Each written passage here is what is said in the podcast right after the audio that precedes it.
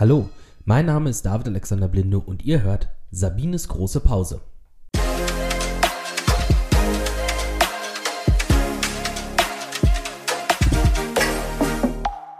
Hallo und herzlich willkommen zu einer neuen Folge von Sabines großer Pause.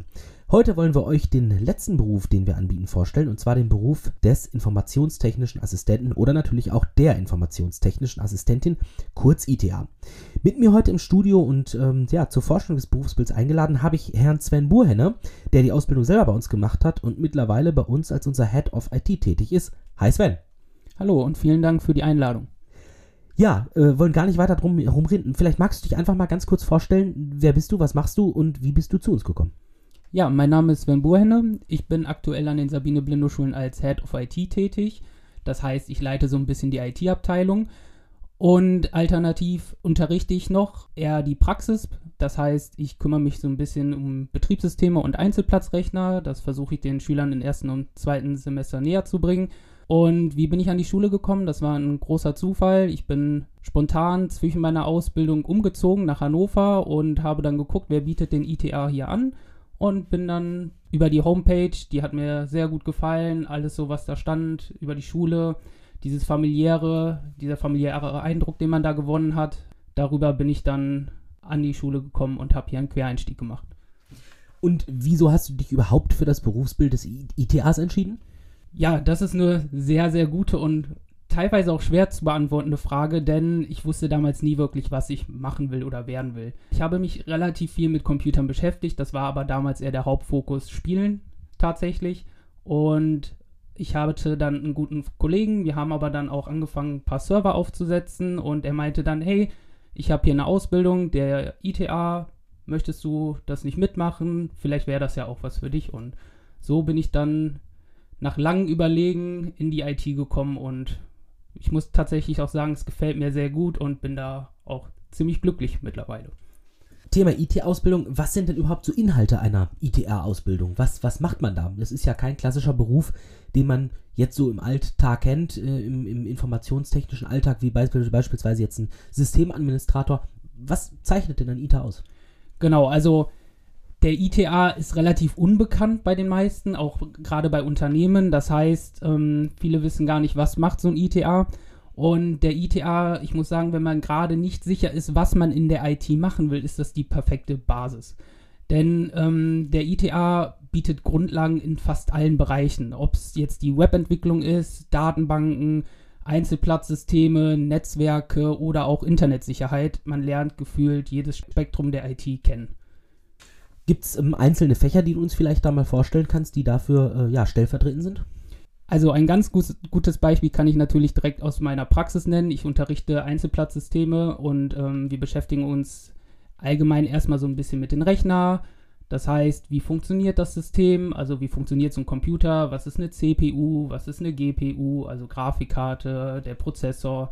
Ansonsten schauen wir uns Betriebssysteme an, wie Windows, was kann man da für Einstellungen vornehmen und im nächsten Schritt gehen wir dann ein bisschen tiefer in die Materie, befassen uns dann mit anderen Betriebssystemen, wie zum Beispiel Linux, was dann gerade, wenn es äh, zum Thema Server geht, sehr wichtig ist und ein bisschen komplizierter wird, da man da ein bisschen mehr mit Konsolen arbeitet. Ein klassischer Werdegang an unseren Schulen, wie würde der denn aussehen? Was kann man hier so machen? Gibt es Möglichkeiten direkt auch zur Fortbildung hier schon intern, weil du natürlich eben gerade gesprochen hast, diese Ausbildung ist als Basis zu verstehen? Also genau, der Werdegang, da müsste jeder für sich natürlich individuell erstmal schauen, welcher Fachbe also welcher Bereich der IT liegt mir besonders.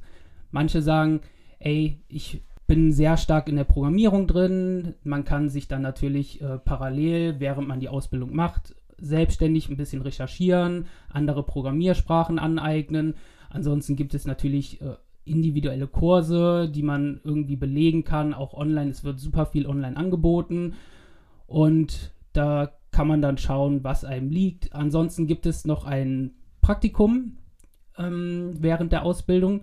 Das heißt, man geht vier Wochen in den Betrieb rein, schnuppert mal so ein bisschen, ob es wirklich dann, ob das wirklich äh, für einen passt. Ansonsten gibt es dann noch das äh, Betriebspraktikum, was die Schüler absolvieren. Das ist äh, vier Wochen, was man während der Ausbildung macht, wo man dann nochmal genau gucken kann, ist die Arbeit eines Softwareentwicklers als Beispiel genau das, was mir liegt. Also gefallen mir die Arbeitsabläufe im Unternehmen und ähm, so kann man dann so ein bisschen erstmal den Weg für sich finden.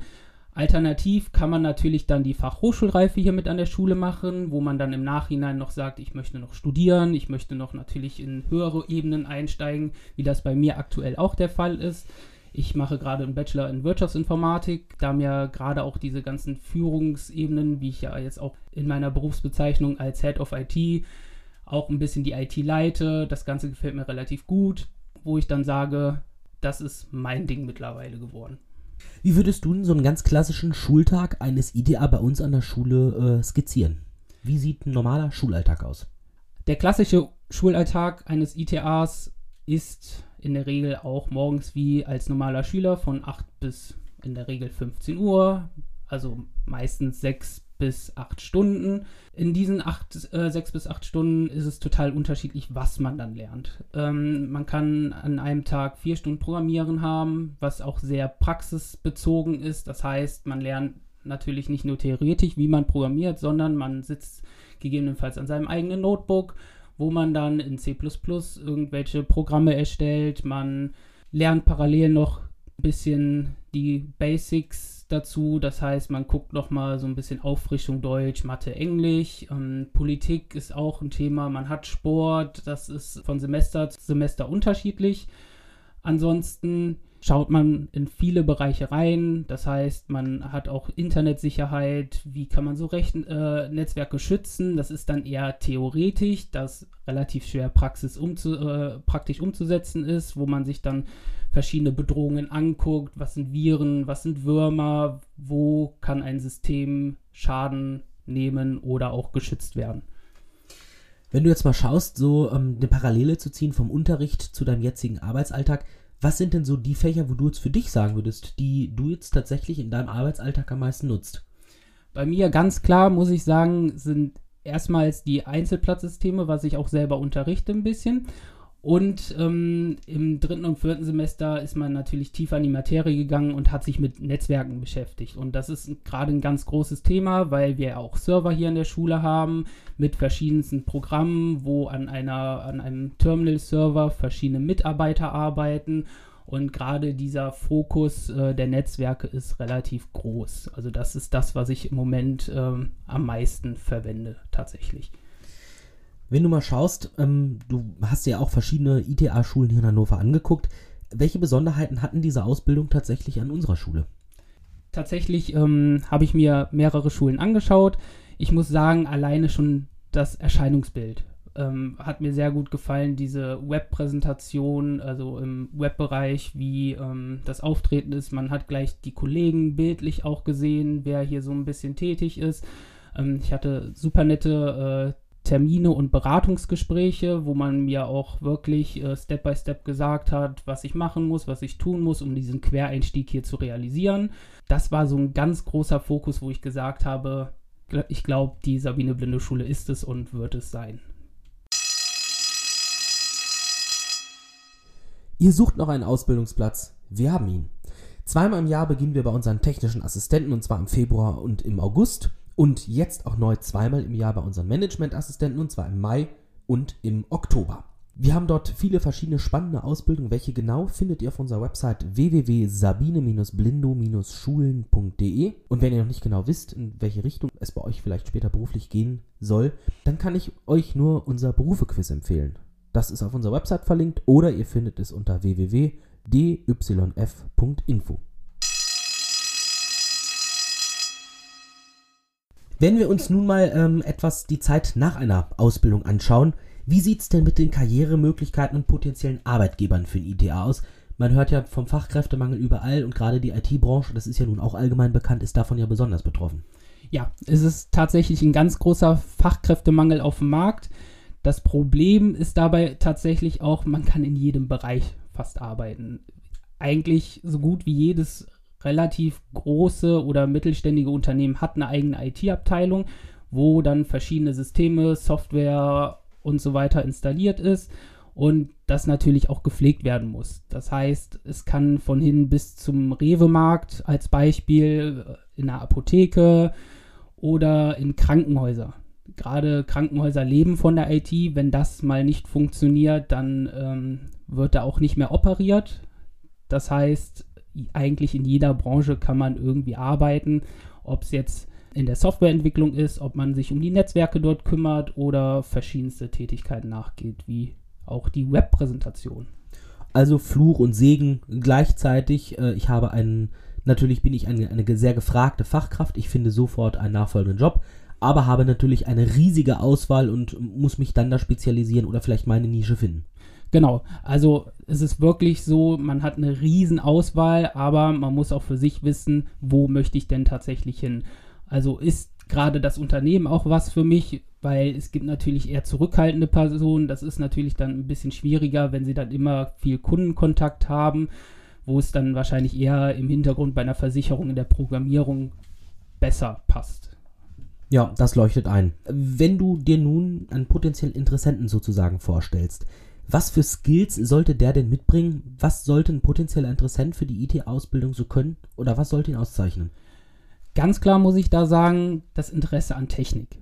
Wenn diese Basis nicht gegeben ist, kann es sehr schnell langweilig und eintönig auch werden. Ne? Man muss ähm, sich überlegen, der ITA hat jetzt äh, klar rein mit Technik zu tun. Man muss irgendwie ein bisschen begeistert dafür sein, den Umgang mit einem PC oder auch eher so die Hintergründe, was so ein Rechner ausmacht, verstehen zu wollen reicht es natürlich nicht, wenn man sich jetzt viel mit Spielen beschäftigt und sagt, ey, ich spiele ganz gerne, sondern man muss natürlich den, die Ambition haben zu lernen, wie funktioniert das dahinter? Warum bewegt sich mein Charakter jetzt oder warum ähm, startet der PC, wenn ich auf den Schalter drücke? Was passiert da im Hintergrund? Das ist wirklich so das, was ein ITA mitbringen sollte. Und wenn man genau diese Ambition hat, ist das auf jeden Fall der richtige Beruf. Aber grundsätzlich ähm, würdest du auch sagen, dass ähm, jetzt es gibt keine speziellen Fächer, in denen man jetzt besonders gut sein muss, sondern ein gesundes Interesse an, an, an der Sache, an der Technik ist wichtig und den Rest gibt es bei uns. Habe ich das richtig verstanden? Genau, definitiv. Das heißt, man braucht keine Grundlagen mitbringen, sondern wichtig ist, das Interesse muss gegeben sein. Ansonsten wird es vielleicht im Schulalltag ein bisschen schwerer fallen, aber wenn dieses Interesse da ist, der Rest ist alles äh, machbar und erlernbar hier an der Schule. Auf jeden Fall ein spannender Beruf mit viel, viel, viel Zukunftsperspektive, immer wichtiger werdend. Wenn du jetzt einmal zurückdenkst an tatsächlich deine Laufbahn als Schüler bei uns an den Sabine Blinde Schulen, gibt es denn da vielleicht so ein oder zwei ganz prägnante Erlebnisse, die du vielleicht so als schönste Erlebnisse an den Sabine Blinde Schulen hier auch so abstempeln würdest? Tatsächlich habe ich da zwei, drei Erlebnisse, die mich sehr geprägt haben. Es fing damit an, ist jetzt natürlich schon ein klein bisschen länger her. Ich habe meine Ausbildung vor knapp über fünf Jahren hier absolviert ich habe auch nur ein Jahr hier gemacht, weil jetzt bei mir ein Quereinstieg war, aber ich muss sagen, gerade diese ganzen Gruppenarbeiten haben mir sehr, sehr gut gefallen, dass man auch viel praktisch äh, gelernt hat. Man hatte kleine Teams, man hat ähm, ein Projekt erstellt, was dann am Ende sogar vor dem Kollegium präsentiert wurde. Ich weiß noch, bei uns war das eine Soundbox, so eine Bluetooth-Soundbox mit Display und ähm, allem drum und dran die man dann mit dem Handy verbinden kann, seine Musik abspielen kann. Das war unser kleines Projekt, wo wir dann auch unser Gehäuse selber gebaut haben, die ganze Kabellage innen gemacht haben, das heißt die Lautsprecher mit dem Mikrocontroller verbunden haben. Und das war so eine ganz prägende Sache. Und was ich auch ganz schön fand, dass es nicht immer alles nur klausurenbasiert ist wie in der Schule, dass man auch mal einzelne Projekte statt einer Klausur hat, wie dass man ein, Projekt, äh, ein Programm in Programmieren zum Beispiel abgeben muss anstatt dass man jetzt äh, Frage 1 bis 10 beantworten muss und ähm, da irgendwas zaubern muss. Ja, das äh, klingt auf jeden Fall cool. Vor allen Dingen so ein Alltagsgegenstand, ähm, den jeder von uns wahrscheinlich irgendwie unbenutzt jeden oder unbewusst jeden Tag benutzt. Sowas dann tatsächlich in der Tiefe mal nachzubauen und zu verstehen, wie die Technik dahinter funktioniert, eventuell auch eine Programmierung, das ist natürlich eine, eine wirklich coole, coole und spannende, spannende Sache damit denke ich, sind wir jetzt auch beim Schluss dieses Podcasts angekommen, haben ein, ein wirklich ein allumfassendes äh, Bild über diesen Beruf gezeichnet bekommen. Was würdest du den potenziellen Interessenten noch so zum Schluss mitgeben? Vielleicht auch potenziellen Interessentinnen, die ja äh, häufig von außen denkt man immer, ah, IT, das ist eine Männerdomäne, können wir ja bei uns hier so tatsächlich nicht unterschreiben. Nein, also die IT ist tatsächlich keine Männerdomäne. Selbst wenn man als Frau das Interesse an Technik hat, lasst euch da nicht äh, die Hoffnung oder den Zukunftsweg nehmen. meldet euch an, schaut vorbei und seid auch offen für neue Bereiche tatsächlich. Sagt nicht direkt, oh, ich möchte Programmierer werden, sondern schaut euch die anderen Bereiche mal an, weil ich denke, es ist sehr groß in der IT, was man lernen kann, was man machen kann und manchmal weiß man nicht, äh, wie toll andere Arbeiten auch sind. Das war bei mir tatsächlich auch so, ich wusste es ja nicht so richtig und habe dann wirklich gemerkt, dass mir viele Bereiche Spaß machen. Auch das Unterrichten jetzt. Ich hätte niemals gedacht, dass ich irgendwie als Lehrer in der IT arbeite. Und so kann es viele Wege geben, die man dann in der Zukunft einschlägt und dass man da einfach offen für alles ist.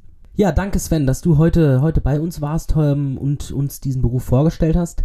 Vielen Dank auch von mir. Das war das Ende der ersten Staffel von Sabines großer Pause. Ich möchte mich bei allen Zuhörern in diesem Sinne ganz, ganz, ganz herzlich bedanken und würde mich freuen, wenn wir uns bei den nachfolgenden Staffeln wiederhören. Danke und bis bald. Macht's gut.